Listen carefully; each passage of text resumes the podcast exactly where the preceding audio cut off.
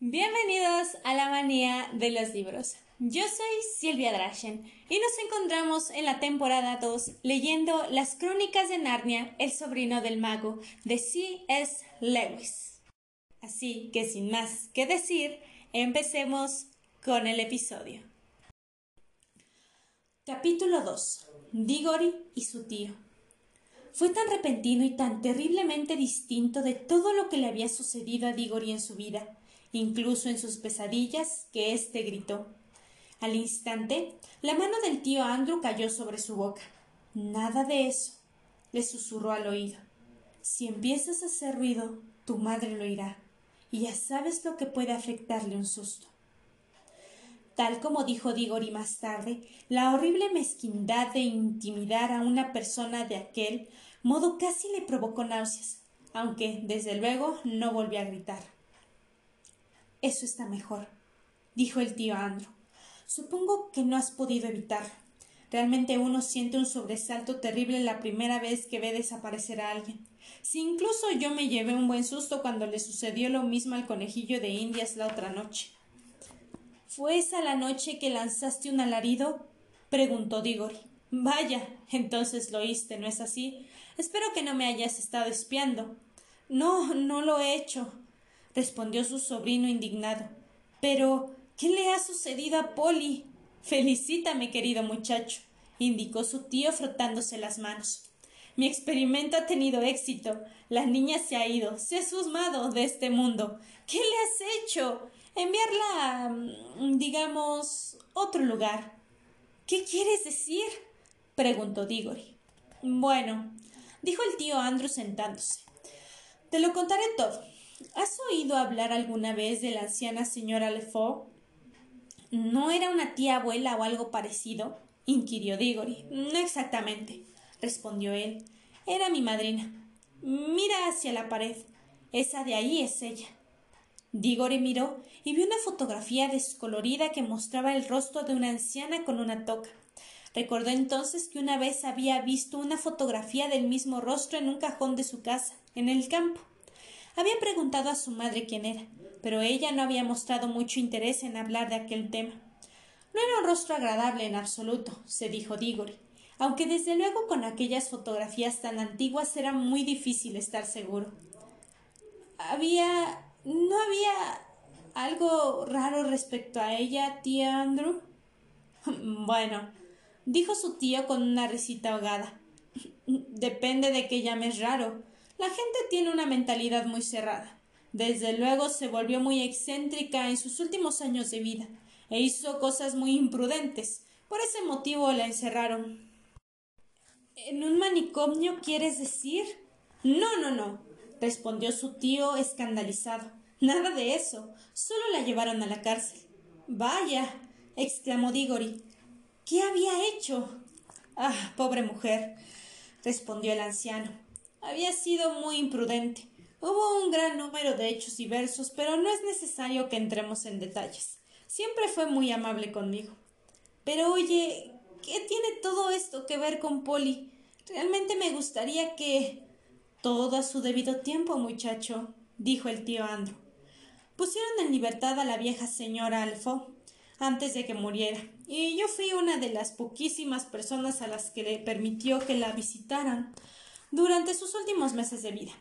Le resultaba antipática a la gente corriente e ignorante, como comprenderás. A mí me sucede lo mismo. Sin embargo, ella y yo estábamos interesados en la misma clase de cosas. Y fue solo unos pocos días antes de su muerte cuando me dijo que fuera a una vieja cómoda de su casa, abriera un cajón secreto y le trajera una cajita que encontraría ahí. En cuanto así la caja me di cuenta por el hormigueo de mis dedos que sostenía un gran secreto en mis manos. Me la entregó y me hizo prometerle que la quemaría en cuanto ella muriera, sin abrirla y con ciertas ceremonias. Promesa que no cumplí. Bien, pues en ese caso te comportaste de un modo repugnante, le reprendió Diggory. ¡Repugnante! exclamó él con una expresión perpleja. Bueno, ya lo entiendo. ¿Quieres decir que los niños deben mantener sus promesas? Muy cierto, es lo más correcto y decente. Estoy seguro. Y me alegro que de que te hayan enseñado a obrar así. Aunque desde luego debes comprender que normas de esa clase, por muy excelentes que puedan ser para muchachitos criados, mujeres e incluso la gente en general, no pueden aplicarse bajo ningún concepto a estudiantes concienzudos, grandes pensadores y sabios. No, Digori. Los hombres como yo, que poseen un saber oculto, estamos libres de las normas corrientes del mismo modo que también estamos excluidos de los placeres corrientes. El nuestro muchacho es un destino sublime y solitario. Mientras lo decía, suspiró y adoptó una expresión tan seria, noble y misteriosa que por un segundo Digori realmente pensó que estaba diciendo algo magnífico. Pero entonces recordó la desagradable expresión que había visto en el rostro de su tío justo antes de que Polly se esfumara, e inmediatamente vio más allá de las grandilocuentes palabras del tío Andrew. Lo único que significa eso, se dijo, es que cree que puede hacer lo que le parezca para conseguir lo que desea. Desde luego, siguió el anciano, no me atreví a abrir la caja durante mucho tiempo, pues sabía que podía contener algo sumamente peligroso, ya que mi madrina era una mujer excepcional. Lo cierto es que fue uno de los últimos mortales de este país que tenía sangre mágica, como las hadas, Decía que había habido otras dos durante su época. Una era una duquesa y la otra una asistenta. De hecho, Digori, en estos momentos hablas posiblemente con el último hombre que realmente tuvo una damadrina. Vaya, eso será algo que podrás recordar cuando también seas anciano. Seguro que era una hada mala, pensó el niño y en voz alta añadió Pero ¿qué pasa con Polly? Qué pesado estás con eso. se quejó el tío Andrew como si eso fuera lo importante. Mi primera tarea fue desde luego estudiar la caja misma. Era muy antigua y yo sabía lo suficiente incluso entonces como para comprender que no era ni griega, ni del antiguo Egipto, ni babilónica, ni tita, ni china, sino que era mucho más vieja que cualquiera de esas naciones. Ah, entonces llegó un gran día en que descubrí la verdad. La caja procedía de la Atlántida provenía de la isla perdida de la Atlántida. Eso significaba que tenía mucho más siglos de antigüedad que cualquiera de las cosas de la edad de piedra que se desentierran en Europa. Tampoco se trataba de algo primitivo y tosco como suelen ser esas cosas, pues en los albores de los tiempos la Atlántida era una gran ciudad con palacios, templos y sabios. Hizo una pausa durante unos momentos como si esperara que Digori dijera algo pero el niño encontraba a su tío más desagradable a cada minuto que pasaba, de modo que no dijo nada. Eh, entre tanto, prosiguió el tío Andrew, mm, yo aprendía muchas cosas por otros medios, que no resultaría apropiado explicar a un niño sobre magia en general. Eso significó que llegué a tener una buena idea de la clase de cosas que podría haber en la caja. Reduje las posibilidades mediante varias pruebas que me obligaron a conocer a algunas, digamos, personas diabólicamente peculiares, y pasar por algunas experiencias muy desagradables. Eso fue lo que hizo que mi pelo encaneciera. Uno se convierte en mago sin tener que dar algo a cambio. Al final mi salud se debilitó, pero mejoré, y finalmente lo supe. A pesar de que no existía realmente la menor posibilidad de que alguien pudiera oírlos, el anciano se inclinó hacia adelante y casi susurró cuando dijo la caja de la Atlántida contenía algo que había sido traído de otro mundo, cuando el nuestro apenas empezaba a existir. ¿Qué? Preguntó Diggory, que en aquellos momentos se sentía interesado muy a su pesar. Solo había polvo, respondió el tío Andrew, un fino polvo seco, nada espectacular en apariencia, no gran cosa como resultado de toda una vida de trabajo, podrías decir. Ah, pero cuando miré aquel polvo, y tuve un cuidado de no tocarlo, pensé que cada grano había estado en el pasado en otro mundo. Y no me refiero a otro planeta, ¿me explico? Porque los demás planetas son parte de nuestro mundo y podrías llegar hasta ellos si viajaras lo bastante lejos, sino realmente otro mundo, otra naturaleza, otro universo, un lugar al que jamás podrías llegar aunque viajaras por el espacio de este universo eternamente, un mundo que solo se puede alcanzar mediante la magia. Eso es. Llegado a aquel punto, el tío Andrew se frotó las manos hasta que los nudillos crujieron igual que fuegos artificiales. Comprendí, siguió, que si alguien conseguía darle la forma correcta, aquel polvo lo conduciría de vuelta al lugar del que procedía. Sin embargo, la dificultad estaba en darle la forma correcta. Mis primeros experimentos acabaron todos en fracaso. Los probé con conejillos de indias, pero algunos se limitaron a morir. Unos cuantos estallaron como pequeñas bombas. ¡Qué cruel! le reprendió Diggory, que en una ocasión había tenido su propio conejillo de indias. Eso no puedes dejar de cambiar de tema. Para eso eran las criaturas. La compré yo mismo. Veamos, ¿por dónde iba? Ah, sí. Por fin logré crear los anillos, los anillos amarillos. Pero entonces surgió una nueva dificultad. Por aquel entonces yo estaba convencido de que un anillo amarillo era capaz de enviar a cualquier criatura que lo tocara al otro lugar. Pero ¿de qué me iba a servir si no podía ser que volvieran para contarme qué había encontrado ahí? ¿Y qué iba a pasar con las criaturas? inquirió el niño. En menudo lío estarían si no podían regresar.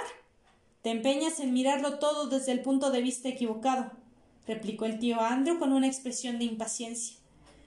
¿Es que no comprendes que esto es un gran experimento? Lo que pretendo al enviar a alguien al otro lugar es averiguar cómo es ese sitio.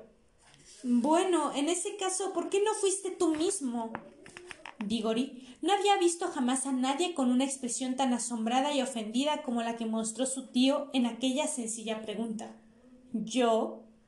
¿Yo? exclamó éste. El chico sin duda está loco. Un hombre de mi edad y con mi precaria salud, exponerse al sobresalto y a los peligros de ser arrojado repentinamente a un universo distinto, jamás en la vida había oído nada tan absurdo. ¿Te das cuenta de lo que dices? Piensa en lo que el otro mundo significa. Puede encontrarse uno con cualquier cosa, cualquier cosa.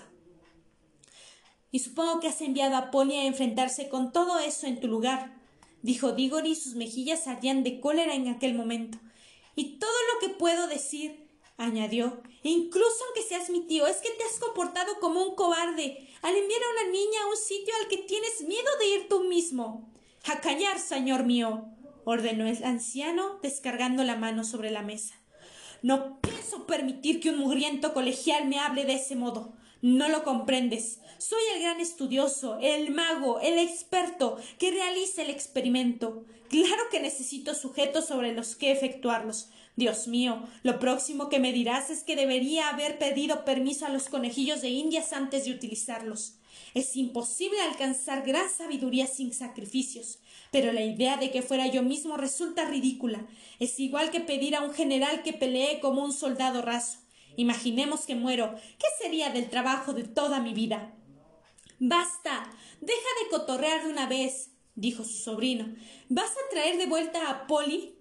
Iba a decirte, cuando me interrumpiste de un modo tan grosero, respondió el tío Andrew, que finalmente encontré un modo de efectuar el viaje de vuelta. Los anillos verdes te traen de regreso. Pero Polly no tiene un anillo verde. No, respondió su tía con una sonrisa cruel. En ese caso no puede regresar, gritó Diggory. Y eso es justo lo mismo que si la hubieras asesinado. Puede regresar, indicó el tío Andrew.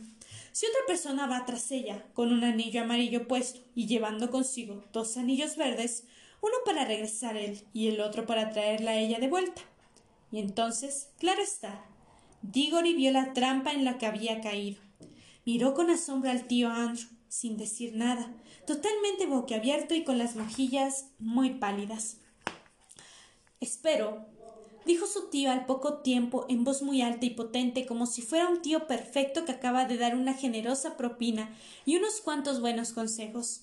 Espero, Digori, que no seas una persona propensa a la cobardía. Me apenaría muchísimo pensar que alguien de nuestra familia carece de honor y caballerosidad suficiente para ir en ayuda de. Ah, una dama en apuros.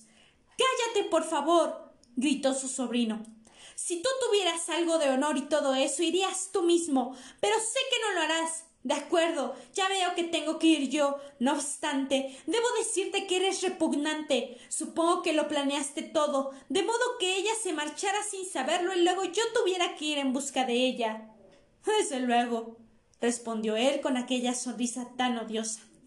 Muy bien, iré, pero hay algo que pienso decir de todos modos. No creía en la magia hasta hoy y ahora veo que existe. Bien, pues si es así, supongo que todos los viejos cuentos de hadas son más o menos ciertos, y en ese caso eres sencillamente un mago perverso y cruel como los que aparecen en los relatos. Además, no he leído jamás un cuento en el que la gente de esa clase no acabara recibiendo su merecido al final, y apuesto a que a ti también te sucederá, y lo tendrás bien merecido. De todas las cosas que Digori había dicho, aquella fue la primera que realmente dio en el blanco. El tío Andrew saltó y en su rostro apareció tal expresión de horror que, a pesar de lo odioso que era, casi hacía que se sintiera pena por él. Sin embargo, al cabo de un segundo consiguió borrarla y dijo con una carcajada bastante forzada. bien, bien. Supongo que es natural que un niño piense eso en especial uno que ha crecido entre mujeres, como es tu caso. Cuentos de viejas, ¿no es así? No creo que debas preocuparte por el peligro que yo pueda correr. ¿No sería mejor que te preocuparas por el peligro que puede correr tu amiguita? Hace ya un buen rato que se marchó. Si existen peligros en el otro lado, creo que sería una lástima llegar cuando fuera demasiado tarde. Seguro que a ti te importa un bledo, le recriminó Dígora con ferocidad. Pero estoy harto de tanta palabrería. ¿Qué debo hacer? Realmente tienes que aprender a controlar ese genio, muchacho, indicó el tío Andrew con la mayor frescura. De lo contrario, cuando crezcas serás igual que tu tía Letty. Ahora presta atención. Se levantó, se puso un par de guantes y fue hacia la bandeja que contenía los anillos. Solo funcionan, dijo, si tocan directamente la piel. Con los guantes puestos puedo agarrarlos así y no sucede nada. Si llevaras uno en el bolsillo no sucedería nada. Pero por supuesto tienes que tener cuidado de no introducir la mano en el bolsillo y tocarlo sin querer. En cuanto rozas el anillo amarillo, desapareces de este mundo. Cuando estés en el otro lugar, espero, claro que esto no ha sido probado todavía, pero espero, que en cuanto toques un anillo verde desaparezcas de aquel mundo, y confío en que reaparezcas en este. Veamos. Tomó estos dos de color verde y los dejó caer en tu bolsillo derecho. Recuerda con suma atención que el bolsillo está en los, están en los verdes. B por verde y D por derecho. BD. ¿Lo ves? Las dos son consonantes de la palabra verde. Hay uno para ti y otro para la niña. Y ahora toma el amarillo para ti. Si yo estuviera en tu lugar me lo pondría en el dedo. Así existirán menos posibilidades de que lo dejes caer. Digori estaba a punto de tomar el anillo amarillo cuando se detuvo de repente. Escucha, dijo. ¿Y mamá? ¿Y si pregunta por mí?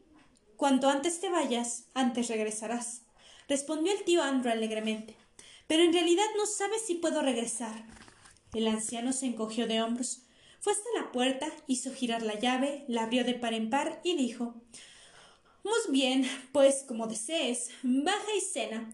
Deja que esa niñita sea devorada por animales salvajes, se ahogue o se muera de hambre en el otro mundo, o se quede ahí para siempre. A mí me da lo mismo. Pero tal vez antes de cenar deberías ir a ver a la señorita Plummer y explicarle que nunca volverá a ver a su hija porque tiene miedo de ponerte un anillo. Vaya, exclamó Diggory. No sabes cuánto desearía ser mayor para darte un buen puñetazo. Dicho eso, se abotonó la chaqueta, aspiró con fuerza y tomó el anillo. Al hacerlo pensó, y nunca dejó de pensarlo, que sinceramente no tenía otra opción. Pero antes de que termine este episodio, quiero invitarlos a que me sigan en todas mis redes sociales, Instagram, TikTok y Facebook, en la cual estaré subiendo otro tipo de contenido. Además de que me pueden seguir en YouTube, en la cual estaré también subiendo algunos videos dando mi expectativa sobre los libros y mis opiniones sobre los que vayamos leyendo durante las temporadas. Además de que si me escuchan por YouTube, no olviden suscribirse a mi canal, activar las campanitas para que YouTube les recuerde cada vez que hay un nuevo episodio y dejen su me gusta. Y si me escuchan por Spotify o por alguna otra aplicación de podcast, no olviden activar las campanitas de notificaciones para que la aplicación de su preferencia les recuerde cada vez que hay un nuevo episodio. Así que, sin más que decir, recuerden que leer les cambiará la perspectiva de la realidad. Nos vemos en un próximo episodio.